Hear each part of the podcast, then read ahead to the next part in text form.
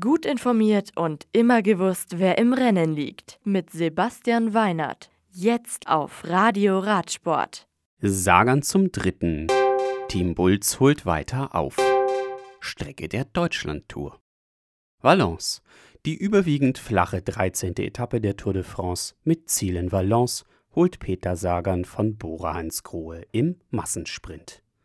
Zweiter wird Alexander Christoph von UAE Team Emirates vor Arno Demar von Groupama FDJ. Bester Deutscher ist John Degenkolb von Trek Segafredo auf dem vierten Platz.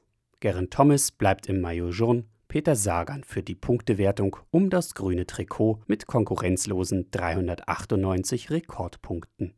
Julien Alaphilippe bleibt im gepunkteten Bergtrikot, bester Jungprofi ist Pierre-Roger Latour und als kämpferischster Fahrer des Tages wird Michael Scher wegen seiner Soloflucht, die bis fünf Kilometer vor Schluss andauert, ausgezeichnet. Morgen geht es auf der 14. Etappe von Saint-Paul-Trois-Châteaux 188 Kilometer nach Mont. Roncone auch die sechste Etappe der MTB Bike Transalp über knapp 80 Kilometer beendet Team Bulls erneut auf Platz 1. Das Team um Urs Huber und Simon Stibian verkürzt den Rückstand auf die Gesamtführenden Markus Kaufmann und Jochen Kees von Centurion Vaudet auf eine gute Minute.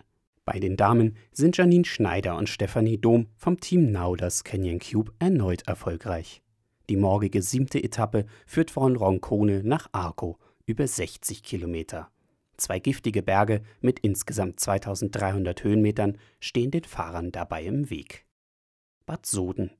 Die Strecke der Deutschlandtour 2018 ist bekannt. Am 23. August, also in einem guten Monat, geht es los. Die erste Etappe der viertägigen Rundfahrt führt über 157 Kilometer von Koblenz nach Bonn. Die zweite Etappe ist 196 Kilometer lang mit Start in Bonn und Ziel in Trier.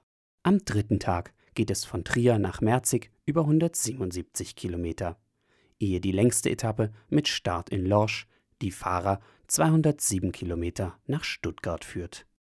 Das Radio für Radsportfans. Im Web auf radioradsport.de